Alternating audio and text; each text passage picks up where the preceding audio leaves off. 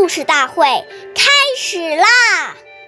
每晚十点，关注《中华少儿故事大会》，一起成为更好的讲述人。岁月易流逝，故事永流传。我用中华瑰宝传承红色基因。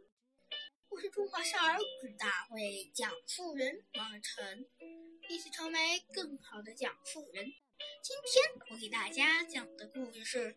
故事大会红色经典故事第二十二集：七十四个补丁的毛衣。毛主席常说，无论是谁，都要注意节约，不能浪费一分钱。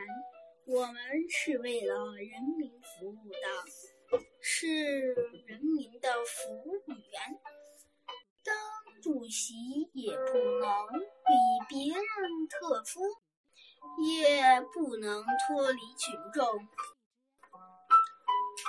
曾任毛主席生活管理员的吴连登回忆说：“毛主席在生活上极其简单，穿的、吃的、用的，从来不考虑享受。”毛主席身上穿的除了几套像样的外衣，里面的衣服都是打了字补丁，睡衣补了又补。